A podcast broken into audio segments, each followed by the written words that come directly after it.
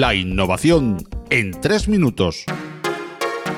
Comenzamos con el año y con la década un nuevo espacio entre los podcasts de Más allá de la innovación, dedicado a recopilar periódicamente las noticias más interesantes de la innovación tecnológica abierta y el open source en tres minutos. En el estreno de esta nueva sección del podcast y aprovechando la entrada del nuevo año, nuestro periodo será el pasado 2019. De todas las noticias que aquí resumimos, tienes enlace para ampliar en las fuentes cada una de ellas.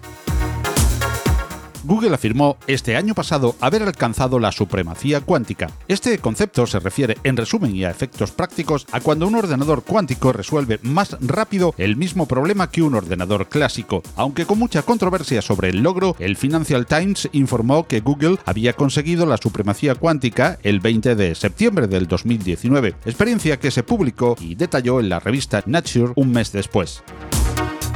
En las noticias relacionadas con la ciberseguridad, el ransomware fue protagonista otro año más con el caso destacado en 2019 de la cadena SER en España. De otro lado, en el mes de marzo, Facebook admitió haber almacenado desde 2012 cientos de miles de contraseñas de los usuarios de Instagram y del propio Facebook en texto plano, con la consiguiente exposición en sus sistemas de almacenamiento interno. Los robos de criptomonedas también estuvieron presentes en el año pasado, destacando el que sufrió Binance, uno de los mayores cambistas de criptomonedas del mundo que tuvo un quebranto de 7.000 bitcoins, alrededor de 40 millones de dólares. Según su CEO, los cibercriminales usaron técnicas combinadas de phishing, virus y otras sobre su cartera caliente. Huawei presentó su sistema operativo Harmony OS en el mes de julio. Después de los problemas con la administración norteamericana y de las dudas sobre el futuro de Android en sus terminales, la multinacional china anunció su sistema operativo distribuido y compartido, multiplataforma y compatible con aplicaciones HTML, HTML5, Linux, Android y escritas en C++ o Kotlin.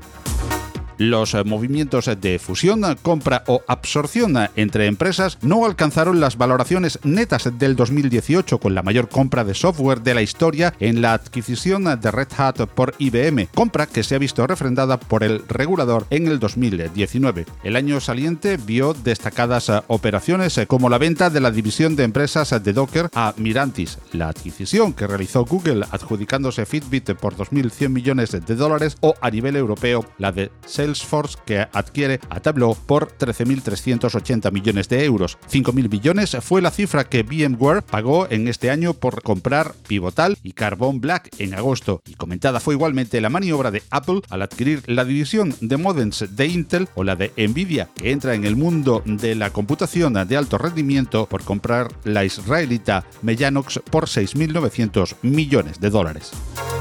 2019 ha sido el año del lanzamiento de la moneda virtual Libra que encabeza Facebook junto a otras entidades de relevancia y que pretende tener su culminación en el recién estrenado 2020. A pesar de que el proyecto sigue en marcha y se ha anunciado su implantación en este 2020, se han pospuesto plazos y 7 de los 28 socios iniciales de Facebook se han descolgado del proyecto, sobre todo debido a problemas reputacionales sobre seguridad y de uso de datos a que se ha visto expuesta la firma que lidera Mark Zuckerberg. Deepfake es la profundización en el paradigma fake news que ha saltado al primer plano de la actualidad en el año que se cierra y que dará mucho que hablar en el 2020. Deepfake es un acrónimo de fake y deep learning y que se ha aplicado principalmente en vídeos para sustituir falsamente rostros, frases o acciones de una persona de manera intencionada y con el objetivo de influir o manipular. Aplicaciones como Zao en China han hecho posible que deepfake esté al alcance de casi cualquier usuario y que las principales empresas del sector empiecen a buscar soluciones en inteligencia artificial para localizar dichos vídeos, como el caso de Deepfake Detection Challenge, auspiciada por Facebook y Microsoft. La innovación en tres minutos. Noticias periódicas en Más allá de la innovación que puedes ampliar en las fuentes visitando los enlaces de las notas del programa.